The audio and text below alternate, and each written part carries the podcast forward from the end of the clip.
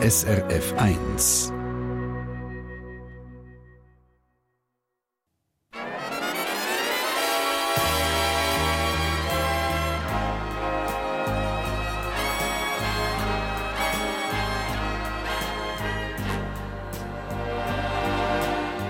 Persönlich.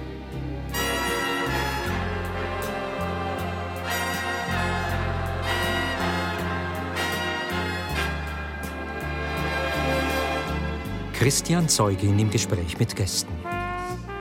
Und einen wunderschönen guten Sonntagmorgen, einmal quer durch die Schweiz. Ob am Morgen ist, daheim oder unterwegs, wo immer Sie gerade sind. Herzlich willkommen zur Live-Radio-Talkshow aus dem Gasthaus Albis Gütli Zürich. Guten Morgen miteinander.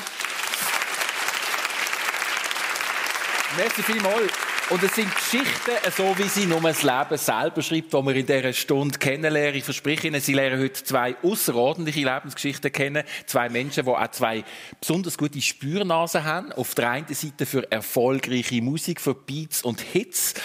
Und auf der anderen Seite eine Spürnase für Betrug und Verrot bei meinem anderen Gast. Es ist nämlich Detektivin Luisa Erismann, auch bekannt als Miss Marple von Zürich. Sie hat ihr Büro im schicken Zürcher Seefeldquartier, ist aber vor allem in ihrem unauffälligen Auto unterwegs. Sie sagt, jeder Mensch hat ein Recht auf Wort. Und in ihrem Fall tut Wort manchmal weh, wenn sie zum Beispiel ihren Auftraggeber die Fotos vom Betrug als Beweis übergibt. Sie ist Single und in der Region Zürich daheim. Guten Morgen, Luisa Erismann. Guten Morgen miteinander. Und auf der anderen Seite, gerade neben ihr, der Musiker und Sänger Seven, geboren im aargauischen Wohlen als Jan Detwiler. Seit 30 Jahren steht er auf der Bühne, seit 20 Jahren als Profimusiker und im Moment ist er gerade auf Tournee mit seinem neuesten Album «Ich bin mir sicher». Der Seven ist verheiratet, Vater von zwei Buben. Herzlich willkommen, Seven. Danke für die Einladung. Merci vielmals. Guten Morgen. Und äh, nehmen wir gerade das Motto auf, ich bin mir sicher, äh, das bin ich auf jeden Fall. Äh, unser Publikum bekommt eine spannende Stunde mit euch zwei, der Schweizer R&B und Soulstar und Miss Marple von Zürich. Ich meine, was will man mehr an einem Sonntagmorgen? Äh, Miss Marple, Romanfigur in der Geschichte von der Agatha Christie, die ist ja nicht verheiratet. Und ich frage mich, Luisa Eresmann, ist es eigentlich einfacher, wenn man als Ermittlerinschaft unterwegs ist, bis in die frühen Morgenstunden, auch mal die ganze Nacht auf Observation und dann nicht auch noch daheim jemand wartet und immer wieder mal anläutet, wenn du kommst endlich heim, wenn bist du wieder da? Ist es einfacher als Single? Also es, es könnte natürlich lästig werden, ja. Weil ich meine, auf der einen Seite habe ich meinen Beruf, auf der anderen Seite habe ich zwei wunderbare Katzen daheim. Die sind treu und, und warten Die daheim. sind treu und die motzen dann nie. Und, und die können schmusen und die holen mich auch wieder oben ab. Sicher, also es wäre immer schön, wenn man einen Partner hat, wenn man sich aber auf Augenhöhe kann, kann äh, bewegen und auf Augenhöhe kann zusammen diskutieren. Das wäre die Frage, oder? Mit wem kann man sich austauschen, wenn es das gibt sicher Sachen, die man irgendwie müsste verarbeiten, oder, wo, wo man sieht und erlebt als Detektivin. Ja, sicher. Also es wäre schön, wenn, wenn es gibt, es gibt als Detektivin so dermaßen manchmal viel zu tun, wo man froh wäre, wow, könntest du mir das Auto waschen oder könntest du mir alle Geräte wieder aufladen Jawohl, oder, ja. oder, oder die E-Mails checken oder das oder das. Das wäre natürlich schon noch Das cool. wäre noch schön. Das ja. können die Katzen natürlich in dem Fall Nein, nicht. Die können es emotional mindestens Genau, abholen. ganz genau. Ja.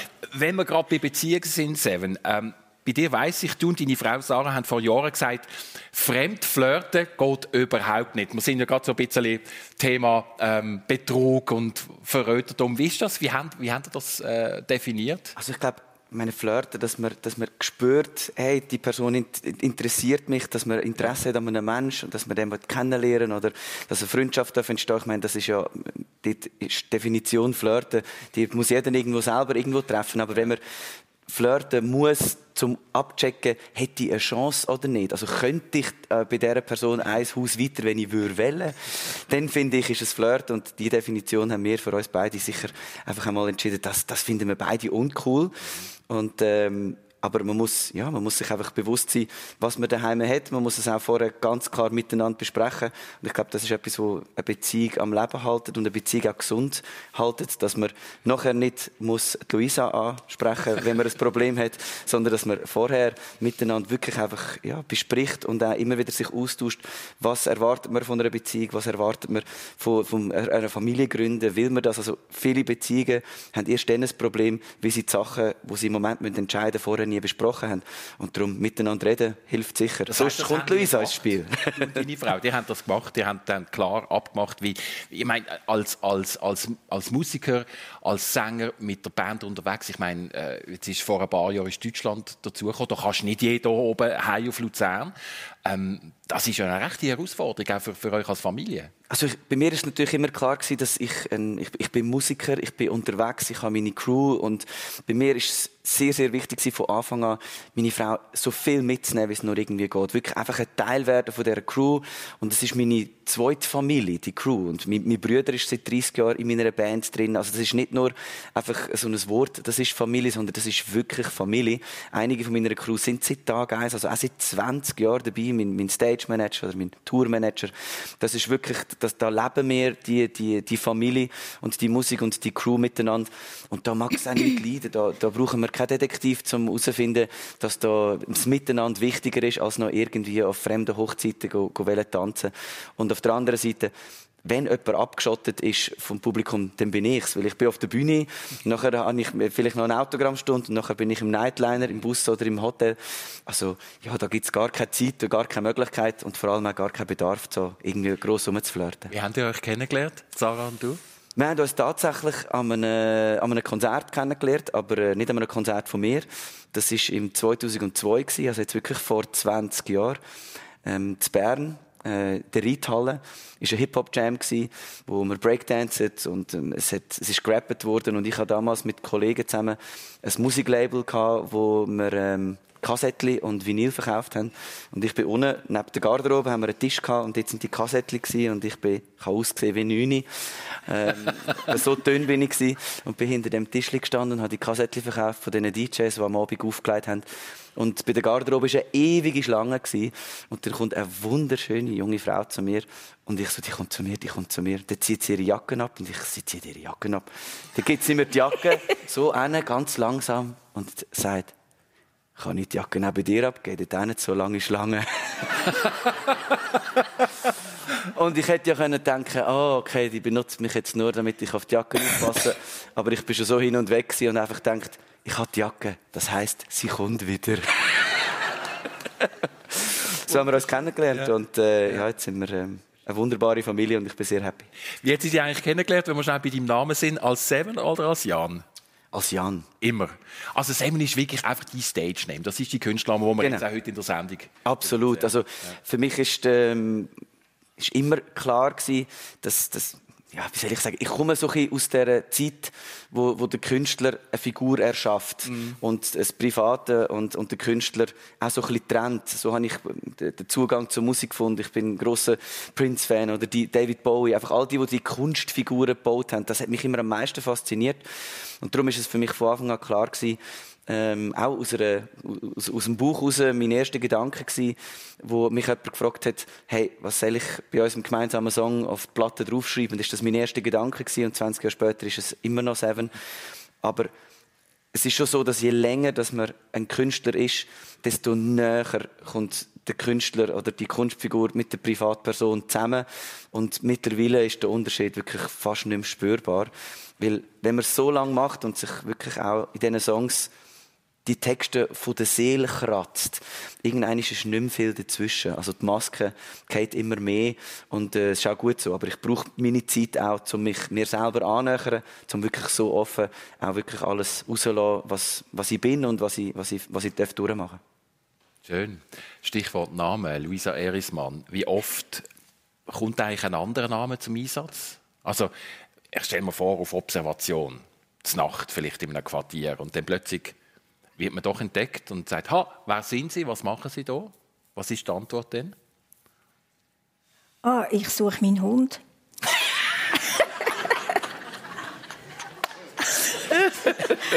also gerade ein Ablenkungsmanöver. ja, dann muss man natürlich immer eine Legende noch parat haben, oder? Ja.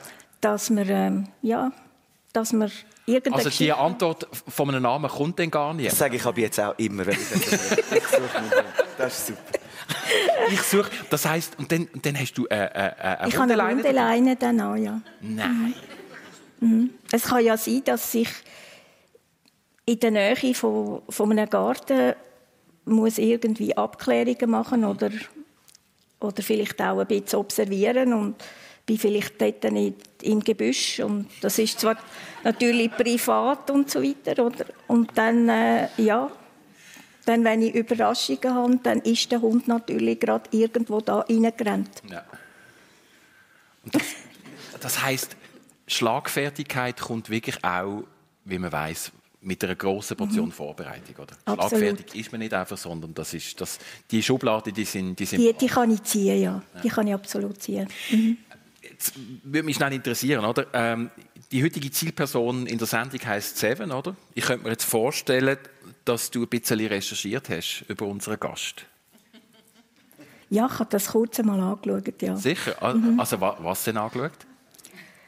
Ja, wo er, wo er wohnt, wo er herkommt. Das ist nicht, was er macht. Das Bären ist gerade, wo er wohnt. Nein, das, was er macht, das habe, ich, das habe ich natürlich schon gewusst. Ich gehe nicht recherchieren, das, was ich schon weiß, sondern das, was ich noch nicht weiß. Und was mich immer sehr spannend finde, ist das Geburtsdatum, weil ich studiere auch noch Astrologie. Und dann wollte ich wissen, was ist das für ein Kollege, den ich da dann habe. Und ah, okay, wir sind ja, wir haben ja ähnliche, äh, ähnliche Typen, oder? Er ist auch am 18. Oktober geboren und ich ein bisschen später. Sind beide Vogue im Sind Sternzeichen? beide so viel weiss ich noch. Sonst Waage im. Sternzeichen und es ist die dritte Dekade. Aha. Und was heisst das? Sehr zielstrebig, sehr neugierig, sehr aufmerksam, immer alles im nickt. Griff, Für alle daheim, die ihn nicht sehen. Also nickt, jawohl. Unermüdlich, hast du unermüdlich, ja. Unermüdlich. Rastlos und nervig. ist doch das auch noch Aber, immer- aber immer bei sich selber. Ist- Äh, Jetzt kommt der Seven inszenieren. Ja, ich glaube schon, bis ich, also ich, ich gebe dir recht, bis ich selber, weil das ist wahrscheinlich am Künstlerberuf das anstrengendste. Es geht immer um mich. Das klingt so, so spannend und so ähm, befreiend, aber das tut, ich muss immer reflektieren, ich muss immer entscheiden, bin ich das, ist auf dem Foto, ah, wollte ich so aussehen, oh, das ist mein nächster Song, will ich, also die, die ganze Zeit über sich nachdenken und äh, auch immer entscheiden, was ist jetzt gerade wa- was repräsentiert mich, was will ich darstellen. Und ähm, ja, da muss man schon immer bei sich sein, weil die Entscheidung schlussendlich muss ich treffen. Ist eine Portion Anstrengung mit verbunden? Also Ja, auf jeden Fall. Anstrengend. Also ich finde es wunderschön, wenn ich mit, mit meiner Klicken unterwegs bin, mit ein paar Jungs und jetzt noch zwei, drei, die noch lauter sind als ich. Die muss man suchen. okay. Und wenn dann einfach ein anderer den Leithammel macht und sagt, ja, wir gehen da durch, wir machen das, und ich einfach kann mitlaufen und sagen, ja, ich muss mal nicht, ich muss nicht ziehen, ich bin nicht, ich bin nicht Lokführer, wie sonst bist du in diesem Beruf einfach, egal was für ein Top-Team du um dich herum hast. Und das ist mir immer sehr, sehr wichtig, ähm, langfristig zu planen, mit meinen Leuten zusammen zu bleiben und ein gutes Team zu haben. Aber die Entscheidung, ja oder nein, will ich, will ich nicht, die muss trotzdem immer, immer ich treffen. Und dann auch mal so ein bisschen, ähm, ins, ins Wasser oder in ein Bötchen springen, wo ich die Entscheidungen nicht muss treffen muss, ist schon immer wieder mal sehr entspannend. Das ist noch spannend. Also, die sind ja auf der einen Seite absolute Teamplayer, logischerweise, aber dann auch der Bandleader und auf der anderen Seite wirklich die Einzelkämpferin. Absolut, So, ja. Mhm. Also ich tue wirklich alles äh, selber entscheiden. Und das ist, äh, auch nicht, das ist auch nicht immer einfach, Ja. das muss ich also sagen. Aber eben, ich habe schon als Kind gelernt, ins, äh, ins kalte Wasser zu springen. Wie? Mit allen Aufgaben, die ich bekommen habe in meinem Leben. Dass man das eigentlich äh, selber löst und kann auch selber lösen. Als, das greift man schnell vor, als zweitälteste auf einem Bauernhof aufgewachsen Ja. in Zugerland. Im Kanton. Acht, acht Kinder. Ja, Das heisst, man hat in dieser Zeit dann auch Aufgaben gehabt mit den anderen Geschwistern, kann ich mir vorstellen, oder? also Die beiden Eltern oder so, also du und die älteres Geschwister sehr wahrscheinlich. ja, ich habe natürlich auch geholfen, die Geschwister zu erziehen. Ja. Ich kann, bin noch nicht in die Schule, habe ich schon können kochen. Und äh, ja, und morgen um 6 Uhr hat mich der Vater geweckt, dann zum Aufgaben machen. Ich habe meine Aufzüge immer mit dem Vater gemacht. Weil am Abend, da bin ich alle so kaputt und müde gewesen, wenn, da bin ich halt dann ins Bett und weil ich hatte einen Schulweg von 13, 13,5 Kilometer pro Tag. Runter, rauf, runter, rauf. Und das hat einem natürlich schon extrem angenommen. Das formt einem auch. Das formt einem, ja. Mhm. Ja, und man, mu- man darf, hat natürlich auch nie dürfen in sp- spät in die Schule kommen, Jawohl. was natürlich ab und zu bei mir passiert ist. Wieso? Hast du noch etwas beobachtet? ja, ganz genau.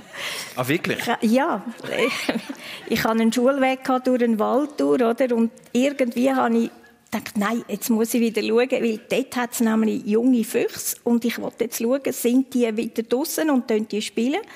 Und dann habe ich natürlich die Schule vergessen und, und bin eine Stunde, zwei später in die Schule gekommen. Und es hat halt immer ein bisschen Theater gegeben mit, dem, mit der Lehrerin und mein Vater hat dann halt alle äh, einen Brief geschrieben der Lehrerin hat er mir mitgegeben, das in Steno, dass ich es nicht lesen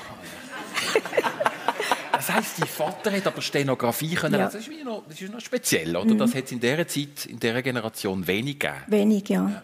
Wieso hat er das können? Ja, weil er Aktuar war von einem Ah, okay. Verein. Ja. Ja.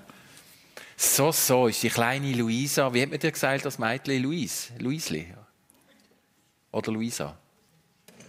Ah, Also mein, Klein, mein kleinste, also meine Brüder, äh, die Kleineren haben mir Beisi gesagt. oder? Beisi, ja. Ist oft verloren gegangen in ihrer eigenen Welt beim Beobachten. Ja, das ist einfach, da habe ich einfach, das, ist, die Schule hat mich in dem Sinn nicht halt so, die die Schule ist für mich nicht so spannend gewesen. ja klar, also Fuchsbau mit kleinen Füchsli.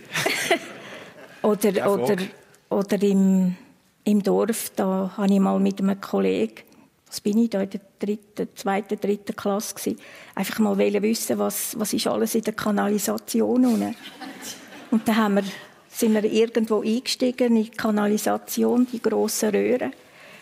Und ja, es war eigentlich noch ein riesiges Glück, gewesen, dass wir einen Ausweg wieder gefunden haben. Weil es hat dort immer so wunderschöne, gelbe, schwarze Regenmühlen drin. Und so Ge Getier, wo man sonst nicht sieht. Was, was? Was für Getier? Äh, riesige Käfer und alles Mögliche. Also dort ist einfach ein, bisschen eine andere Welt. Äh, In eine andere Welt eintauchen? Ja, Ja, zum okay. Beispiel auch Ratten. Zum auch. Das ist persönlich auf SRF 1 mit zwei packenden Menschen. Die Luisa Erismann, die Mitte 60 gesagt hat, mit dem Pensionsalter ist sicher noch nicht Schluss mit dem Arbeitsleben und nochmal einen neuen Karriereweg eingeschlagen hat und heute als Privatdetektivin schafft.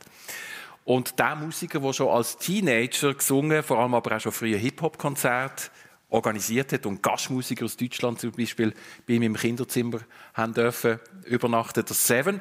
Und was reden wir eigentlich über Musik, wenn wir sie auch hören können? Der Seven, bitteschön, kurzer Zusammenschnitt.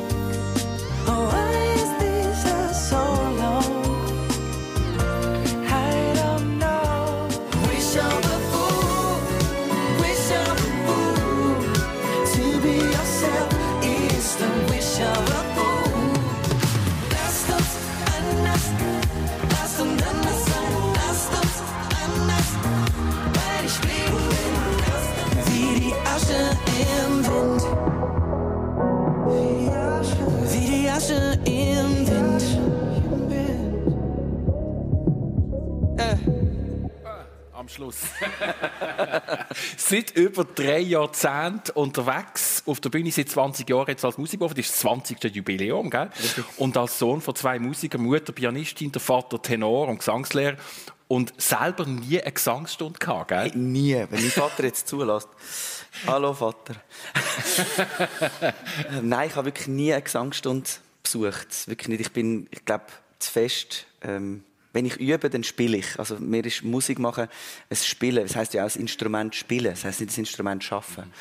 Und darum ist Musik machen für mich immer ähm, penibel, perfekt einen Spielplatz vorbereiten, die richtigen Leute an die richtigen Werkzeuge setzen, die geilen Spielsachen organisieren und das wirklich vorbereiten bis ins letzte Detail und dann Türen zumachen, Schlüssel wegrühren und schauen, was passiert. Das finde ich das Schönste, wenn man so Musik macht. Und so mache ich seit 20 Jahren Musik. Darum auch die Frage, wie, wie entstehen deine Songs? Gibt es bei mir kein Malen nach Zahlen, keine Regeln. Manchmal ist ein Textfetzen zuerst, manchmal kommt ein kompletter Song innerhalb von einer Minute, mitten in der Nacht einfach in mein Köpfchen und ich muss es gerade aufschreiben. Oder es ist ein jahrelanger Prozess, bis dann der Song wirklich mal da ist und ich finde ihn doch nicht gut und rühre ihn weg. Also es gibt keine Regeln beim Musikmachen, wie es auch beim Spielen keine Regeln gibt. Plötzlich geht es in eine andere Richtung. Aber so dem ja, der, der Energie von einer Idee, der Energie von einer Eingebung nachgehen und schauen, wo führt sie mich hin, völlig ohne, ohne Vorurteil. Das finde ich das Schönste, weil man weiß einfach nicht, wo es hinführt und wo es endet. Und der Prozess, der lässt mich Kind bleiben und das, das gibt mir auch den, den naive, kindlichen Spieltrieb, wo mich, wo mich wahrscheinlich auch ausmacht, dass ich immer wieder etwas Neues muss ausprobieren muss. Aber trotzdem, also, du hast auch ein Instrument, du hast Giga gespielt, gell? Genau, ich habe, das ist mein erstes Instrument, das war gewesen. Das habe ich, ich habe sieben Jahre Giga gespielt. Ähm, mein Bruder, der äh, mich nachher in seine Band hineingenommen hat und mein grosser Bruder, wir sind das zweite daheim, er ist sechs Jahre älter, er hat Cello gespielt und ich die kleine Giga, aber die erste Giga. also nur schon die Symbolik ist schon so lustig gewesen. Ja. Der Kleine kommt natürlich mit, der- mit der grossen Fresse und äh, will dann die erste Giga sein. Und nachher habe ich, äh, wie mein Bruder Schlagzeug gespielt hat, angefangen Schlagzeug spielen.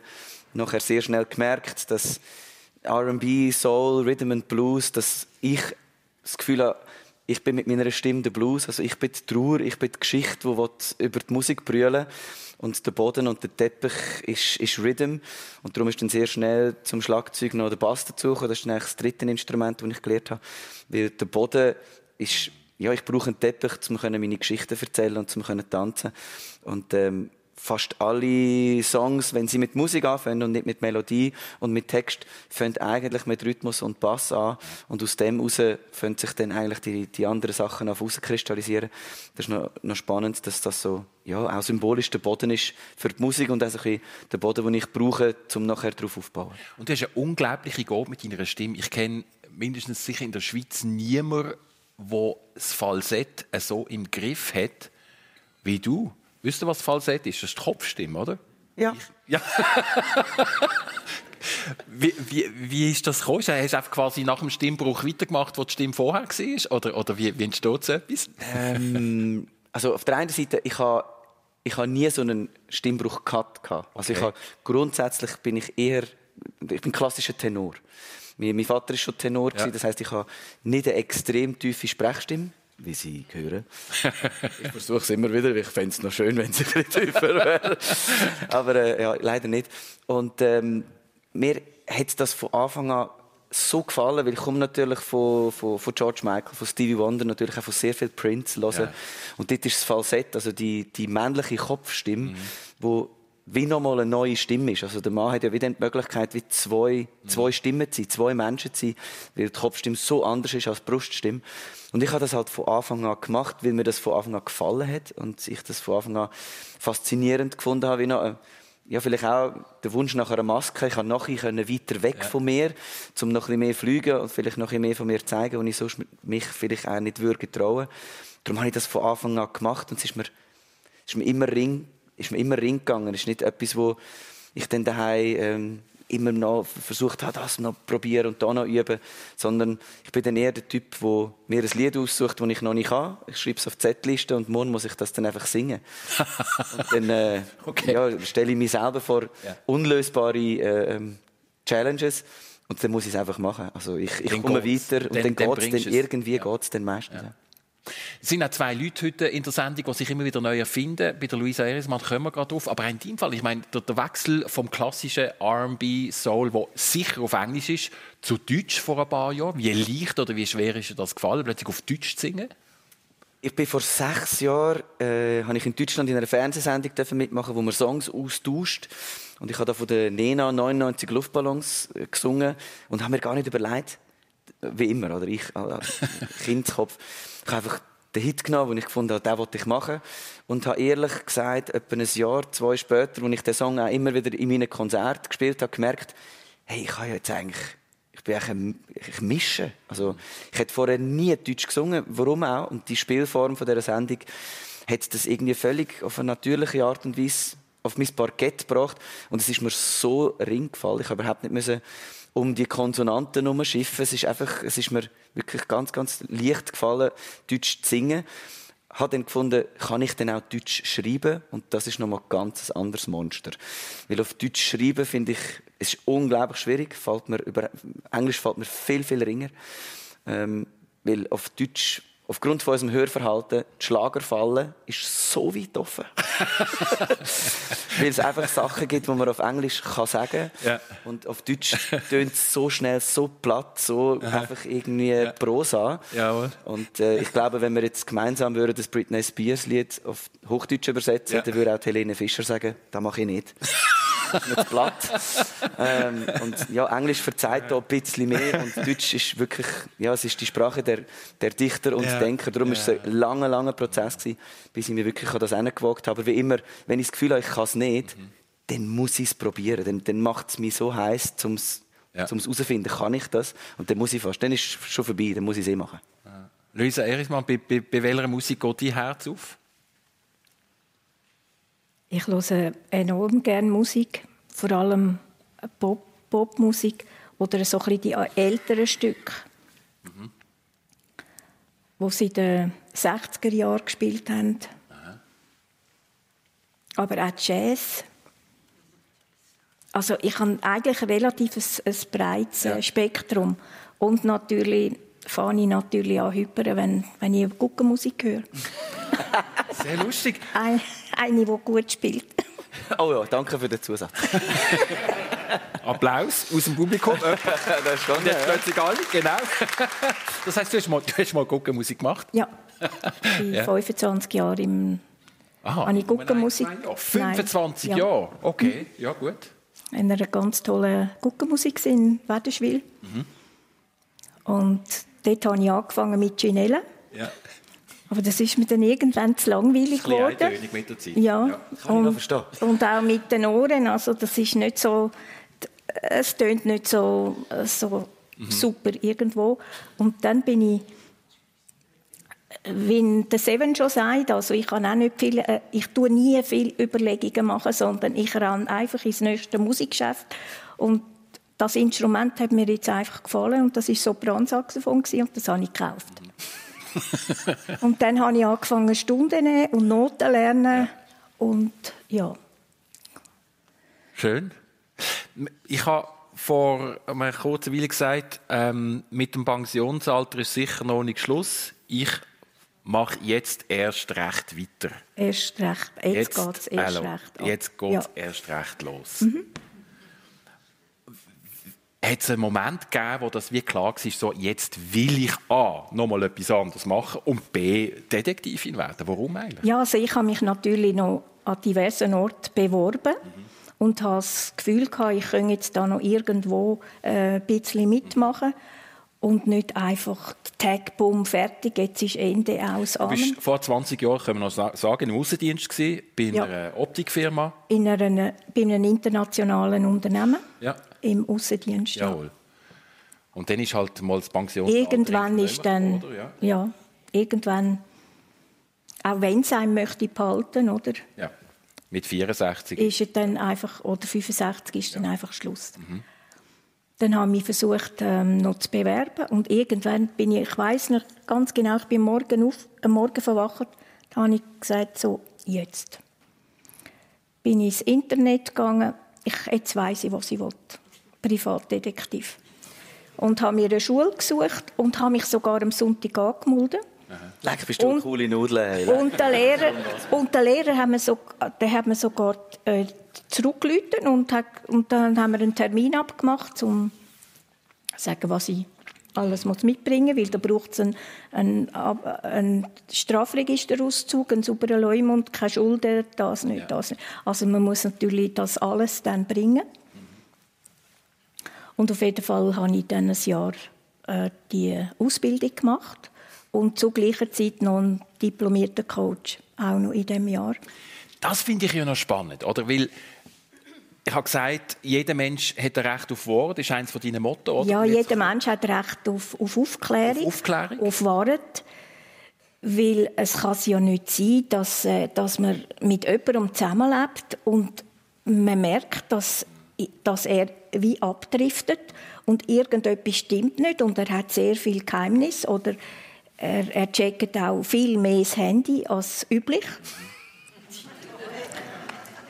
Alles so Anzeichen. Anzeichen, wo, wo dann da sind.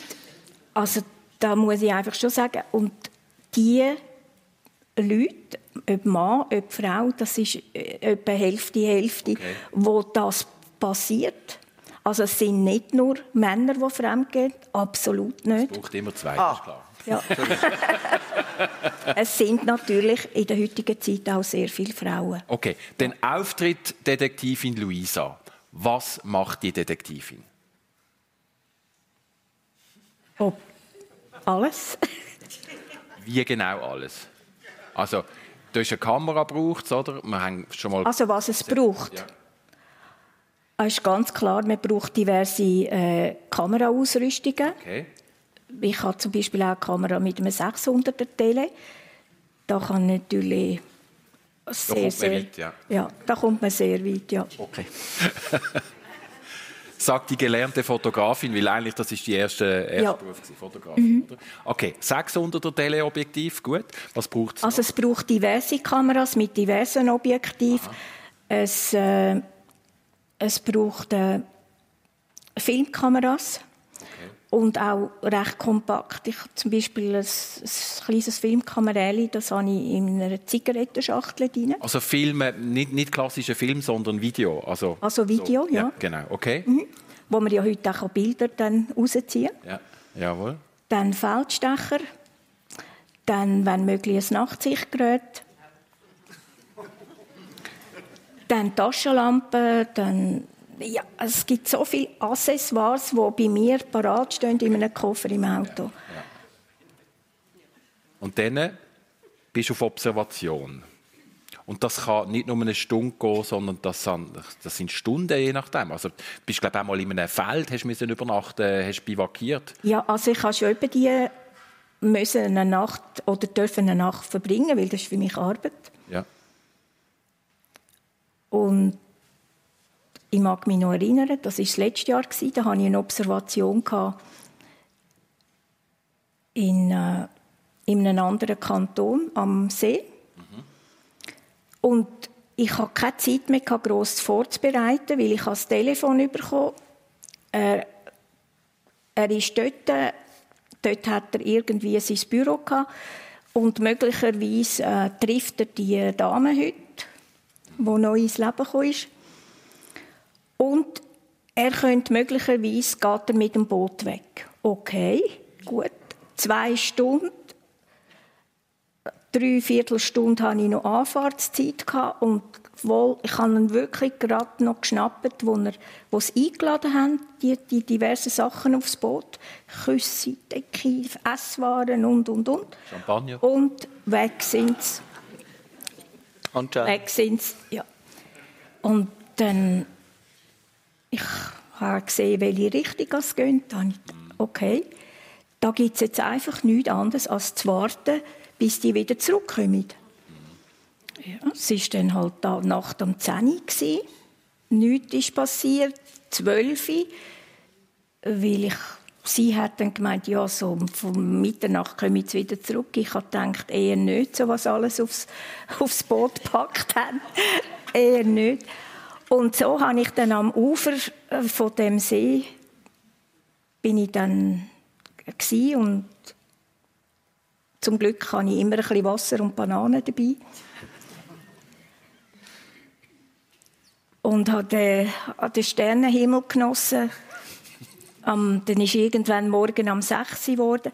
Das Problem ist einfach, man darf nicht einschlafen, man darf nicht irgendwie etwas anderes studieren oder etwas lesen, sondern man muss sich immer fix konzentrieren.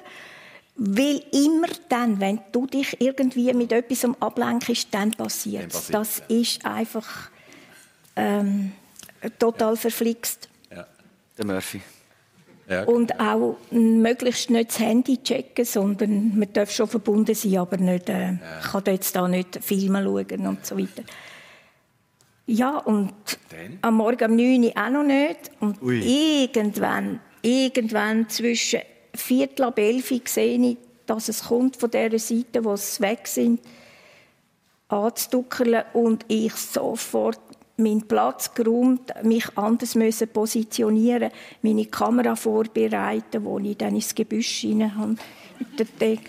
Und dann sind sie dann angekommen, haben das Speedboot gepackt und ich habe die besten Aufnahmen gemacht. Und die haben mir voll in die Kamera hineingeschaut. Das war unmöglich. Und das Auto von mir war relativ weit weg parkiert. Und dann habe ich gedacht, so, jetzt, jetzt habe ich genug Material. Und dann bin ich ins Auto gerannt und weggerannt.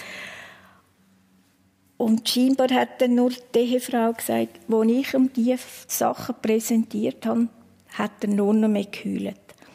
Er hat gesagt, ist unmöglich, mich hat niemand gesehen. Niemand. Das ist wer, kein Mensch habe ich gesehen. Wie hat man das können fotografieren? ja, die Luisa Erismann hat es gemacht. Ja, natürlich. die Detektivin. Ähm, ich könnte noch schnell einhocken beim äh, Stichwort Coach, die Coaching-Ausbildung, weil was mich eigentlich interessiert, ist auch, was passiert, wenn jemand jetzt tatsächlich die harten Fakten plötzlich als Film oder als Bild sieht, jawohl, meine Frau oder mein Mann geht fremd.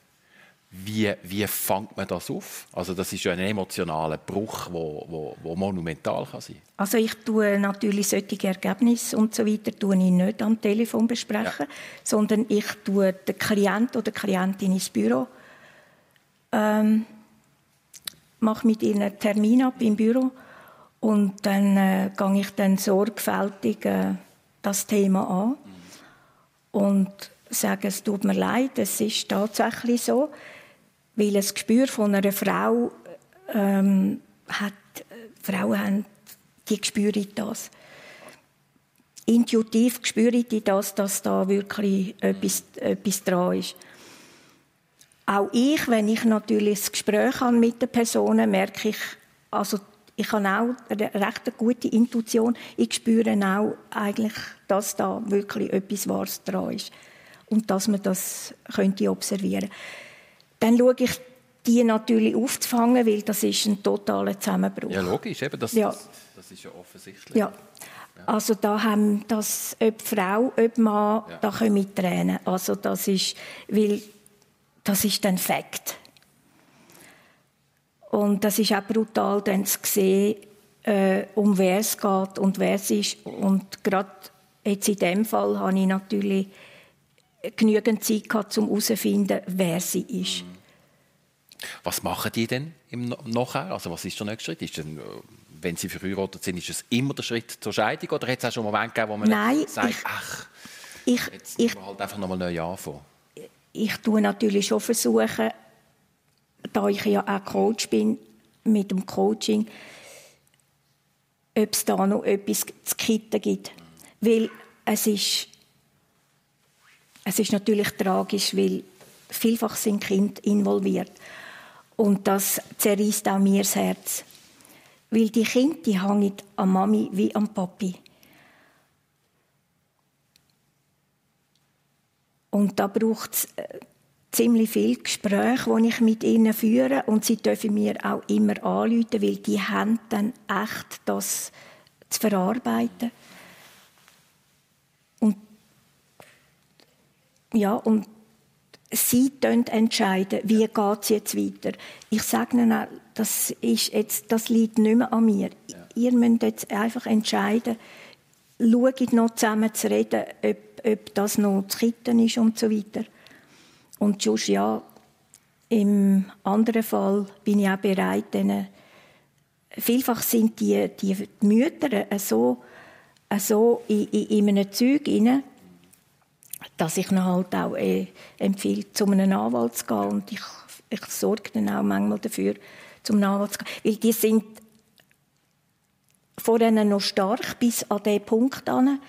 Und dann geht das äh, total zusammen. Also das sind untragische Sachen. Und das ist eigentlich das, was nicht sehr angenehm ist an meinem Beruf. Das Unangenehme äh, müssen auszusprechen, wo man eigentlich nicht will. Und der Schmerz, wo man da hinterlässt in, in, in einem so einem Fall, gerade jetzt auch, das ist noch nicht lange Zeit her, da läutet es Nacht um drei läutet das Telefon, da sind zwei junge Girls am Telefon, total hilflos und so weiter. Ähm, äh, unsere Mutter kauft sich Reizwäsche und das und, und die, die geht fremd, da, da muss jemand anders sein und wir dürfen es dem Vater nicht sagen, weil der Vater schlägt sie zu Tod. Gerade, gerade solche Sachen. Ah, und dann tue ich mit denen einen Termin verei- vereinbaren und nehme sie ins Büro und sage, was ist passiert.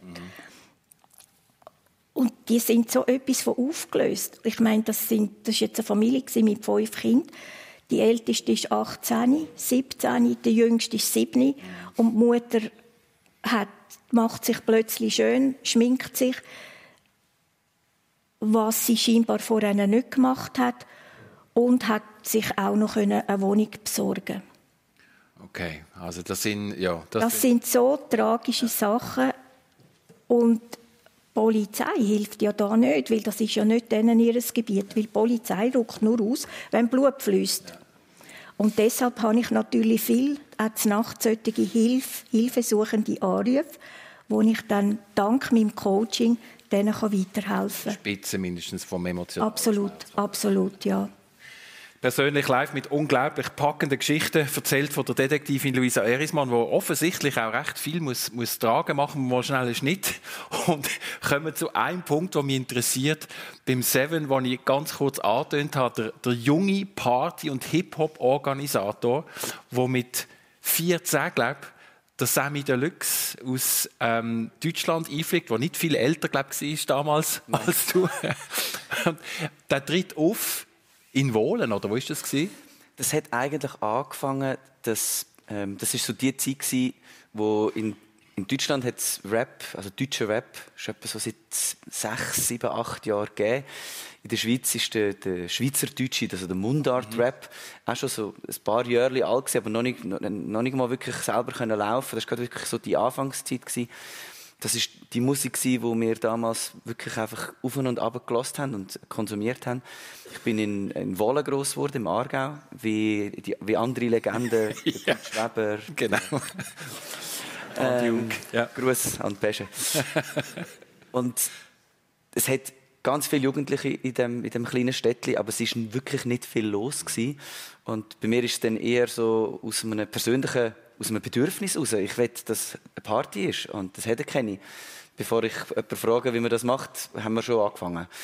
Und dann haben wir selber auch Partys organisieren, ähm, Leute aus der Umgebung, dann die ersten Mundart-Rap-Acts gehabt und dann, ja, dann sind so die, sind die deutschen Acts halt bei uns per Kassettchen bei uns auf dem Tisch gelegen überall. Wir haben das auf und ab gelassen. Und hat damals wirklich auf diesen Kassettchen hinten Buchen und eine Telefonnummer, eine deutsche. Und dann so mit 14 haben wir gefunden, ja, pff, ja kann man ja mal anrufen. Oder? Dann haben wir diesen Acts einfach wirklich angerufen auf die Nummern, die auf diesen Kassettchen drauf waren. Und die sind dann wirklich einfach alle gekommen. Da gibt es ein paar Grössen in Deutschland, die ihre ersten äh, Auftritt in der Schweiz hatten, bei uns. Einfach nur, weil wir Kids gefunden haben, die wollen wir haben. Und da gibt es auch ein paar schöne Geschichten, wie, wie die Begegnungen nachher stattgefunden haben. Du hast den Semi Deluxe angesprochen. Die sind aus Hamburg, sind die äh, drei Bands, also eins, zwei Doppelkopf und, äh, und Dynamite Deluxe sind mit dem Zug nach Wolle gekommen. und sind dann äh, zum Zug ausgestiegen und ich weiß noch, ich bin vor dem Semi gestanden, der ist fast zwei Meter groß, damals drei Jahre älter als ich, ist damals, also zwischen 14 und 17, Welten. ähm, und ich weiß noch, ich bin vor ihm gestanden und er hat so über mich drüber geschaut und hat den Veranstalter gesucht. Und dann ich so, hallo, hier, ich, ich, hallo, da, hier unten. Ähm, und ja, wo wir dann, ja, denen gesagt haben, wir sind nicht nur Veranstalter, sondern wir sind auch ein Hotel. also, du schlafst heute bei mir, aber du musst leislich sein und wir können da drinnen nicht kiffen, weil nebendran schlafen meine Eltern. Das wirklich nicht. Sammy, du, nein, mach das aus. Äh, okay. Ja. Und ja, so habe ich angefangen, äh, zehn Jahre Veranstalter zu sein, bevor ich unter dem Namen Seven selber habe angefangen äh, auftreten. Und das hat mir natürlich einen riesen Vorsprung gegeben, weil ich die andere Seite vom Tisch gesehen habe. Zuerst ähm, sogar wirklich, das ist zuerst mein Beruf gewesen, ähm, Leute buchen, organisieren. Und ich glaube, ich, ja, es gibt als, als ja, sei das Kleinunternehmer oder egal, auch wenn man Chef ist von einem grossen Unternehmen, wenn man sich für eine Branche interessiert und die Branche wirklich will, will lang bestücken und lang drin arbeiten gibt es nichts Wichtigeres als jeden einzelnen Beruf mal gemacht haben und jede einzelne Position mal gemacht haben, verstehen und schätzen. Weil nur so kann man mit einem Team zusammenbleiben und ist man sich wirklich bewusst, dass die Floskeln, es braucht jeden, damit es nachher etwas wird. Das ist keine Floskel, sondern es ist wirklich einfach so. Weil schlussendlich merke ich das auch, wenn ich jetzt auf Tour bin. Wir sind 17 Leute in der Crew und wenn wir essen oder wenn wir am Nachmittag Soundcheck machen oder wenn wir nach dem Konzert im, im Bus in die nächste Stadt fahren, dann hockt ja der Kabelträger und der Leadsänger, die hocken ja nachher neben, das spielt keine Rolle mehr. Da wollen wir einfach eine gute Zeit haben, wenn wir Respekt haben voreinander und uns, und uns schätzen und vor allem auch verstehen, was der andere macht. Darum der Vorsprung bin ich sehr, sehr dankbar, dass ich zuerst das machen durfte, bevor ich mich selber angeboten habe, den Leuten, die ich vorher, ja, diesen Beruf bestückt habe. Gesungen hast du aber trotzdem, oder was hast du eigentlich in dieser Zeit? Hast du sicher gesungen in deiner, in dieser A Cappella-Formation zusammen mit deinem Bruder? Genau, ich habe ähm, ziemlich zeitgleich, als ich die Veranstaltungen angefangen habe, so mit 13, ähm, habe ich in einer Funkband von meinem Bruder mitmachen. Ähm, er ist sechs Jahre älter. Sehr untypisch, dass der sechs Jahre ältere Brüder seinen Kleinen nimmt und zuvorderst voreinstellt, ihm das Mikrofon gibt und sagt, du bist jetzt der Leadsänger, sing mal. Auch durch das habe ich natürlich einen unglaublichen Vorsprung dürfen erleben mit so vielen älteren Leuten, die schon so viel besser sind und so, so viel reifer und professioneller, schon dürfen Musik machen so früh. Dann haben wir auch zusammen eine Cappella-Gruppe gehabt, mit nochmal zwei anderen Brüdern, zu vierten. Ich habe aber auch an diesen Veranstaltungen ähm, immer durch eine Obig geführt. Also ich habe immer die nächsten Acts angesagt. Und das habe ich auch meistens singend gemacht. Und ähm, so bin ich auch so in dem Schweizer Hip-Hop-Kuchen immer schon so ein bisschen, das ist doch der aus dem der singt bei diesen Partys. Also das ist von Anfang an immer schon so ein mein, mein Stempel gewesen. Und habe nachher auch aus dem Kuchen raus, aus dem ganzen Netzwerk raus eigentlich können nachher meine ersten eigenen Veröffentlichungen machen. Das ist auch nachher das System und das Vertriebsnetz gewesen, wo ich nachher meine eigene Karriere habe können daraus starten. Also ich rate jedem, der mich fragt, hey du, ich will auch singen, ich will auch Musik machen. Was soll ich machen? Sage ich, mach einfach. Mach. Frag die Bar in deinem Dorf, ob du kannst spielen ähm, Frag jemanden, ähm, wo eine Anlage hat, ob sie auslehnen und ob er sie vielleicht auch bedienen kann. Und einfach frag, mach, tu, probier und vor allem zuerst live und lerne das Handwerk zuerst, bevor du etwas veröffentlichst. Weil heutzutage passiert es umgekehrt. Dass die Leute Musik veröffentlichen und dann stehen sie plötzlich auf einer Bühne, alle warten drauf und dann, oh, das habe ich noch gar nie gemacht. und das ist definitiv die falsche Reihenfolge, finde ich. Hast du eigentlich auch mit dem das erste Geld verdient? Das wäre meine nächste Frage an euch beide. Wie ihr eure ersten Batzen verdient habt? Mit 9 als Michael Jackson-Imitator an einem Hochsieg 50 Franken.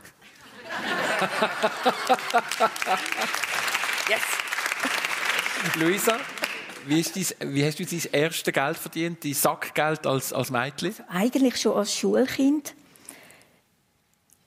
habe ich eigentlich nie Geld gehabt. Da bin ich zum Vater. Ich habe gesehen, dass meine Gespöndli, die haben alle können in der Pause einen Fünfermocken kaufen. Ja. Ich habe jetzt das nicht gehabt.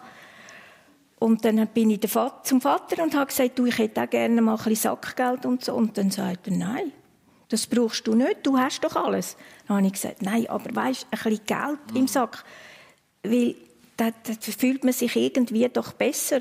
Und dann hat er gesagt, nein, das, äh, das gibt es nicht. Dann habe ich gefunden, okay, was mache ich jetzt? Dann habe ich angefangen, in Restaurant und in Hotel grosse Blumensträuße bringen, wo ich, wo ich im Feld äh, gepflückt habe. Und dort hat es immer etwa einen Franken oder zwei Franken gegeben und die haben dann das schön auf ihr Buffet gestellt. Oder dann habe ich angefangen, der Nachbarsfrau waschen. Oder auch ältere Frauen Taschen heimtragen. Oder in einem Kolon- Kolonialwarengeschäft habe ich dann angefangen, darf ich etwas helfen. Dann habe ich anfangen, so Gestell einräumen und so weiter. Und das, so habe ich immer, von da an habe ich immer ein bisschen Geld im Sack. Selbst ist die Frau, die Luisa Erismann. von Anfang an, vor früh Jahren. Schön. Wir sind in der Endrunde. Ähm, Im Vorgespräch hat mir Luisa Erismann gesagt, sie müsste 200 Jahre alt werden, um alles können zu machen, was sie machen will. Was, was kommt als nächstes? Was ist so auf deiner Liste? Was würdest du noch gerne lernen oder machen? Also wenn ich jetzt noch mal würde, also ich glaube in meinem nächsten Leben werde ich äh, Komm- Kommissar. Also da w- würde ich die Stadtpolizei Okay, an, als ja. Undercover Okay, arbeiten. ist gut. Also, wir haben Seven und 007 in diesem Fall auf der Bühne. Seven, was kommt bei dir als nächstes? Ey, ich habe das Gefühl, ich bin noch nie, ich habe noch nichts. Ich, bin wie, ich habe das Gefühl, der Tag ich könnte, mü- müsste 40 Stunden haben, bitte. Ich hätte auch 200 werden, um meine Liste können abarbeiten Also ich will, ich will mal gerne noch ein, ein Theater schreiben. Ich will gerne mal noch Film, einen kompletten Filmscore, Musik machen. Ich, also, ja, die Liste ist ewig und ich glaube, das ist ja der Grund, äh, warum man bei, bei Leuten darf merken hey, die sind immer noch heiß, da ist immer noch Feuer um. Und ich meine, wenn ich der, der Luisa darf zulassen, wie, wie, wie es da noch, wie es da noch lichterloh brennt für, für, die, für die nächste Herausforderung. Ich glaube, so behaltet man das Leben und sich selber frisch und, äh, ja, Und bleib gesund. und bleibt gesund. Schön. Das ist das Schlusswort. Merci vielmals, Seven. Vielen Dank, Luisa Erismann. Das war es vom persönlich. Vielen Dank für euren Besuch bei uns und vielen Dank fürs Interesse. Ihnen allen einen schönen Sonntag und eine gute Woche. Merci vielmals.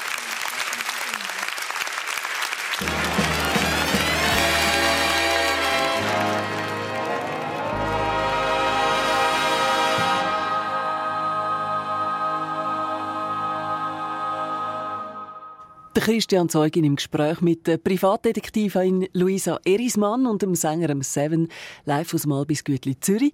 Technik Svenja Bormann und Marco Gemperli. Und wenn Sie mit drin eingeschaltet haben oder wenn Sie die Sendung gerne möchten weiterempfehlen, unter srf.ch-audio finden Sie persönlich zum Abonnieren als Podcast oder auch gerade zum Online-Hören. Und am nächsten Sonntag empfängt dann Dani Vorler die Unternehmerin Nicole Löb und emeritierte Professor und ehemaliger Direktor vom Institut für klinische Immunologie an der Uni Bern, der Beda M. Stalder. Wenn Sie dann live im Berner Kursaal dabei sein dann können Sie sich jetzt schon anmelden fürs persönlich am nächsten Sonntag via Anmeldeformular. Das finden Sie online bei uns srf1.ch. Eine Sendung von SRF1. Mehr Informationen und Podcasts auf srf1.ch.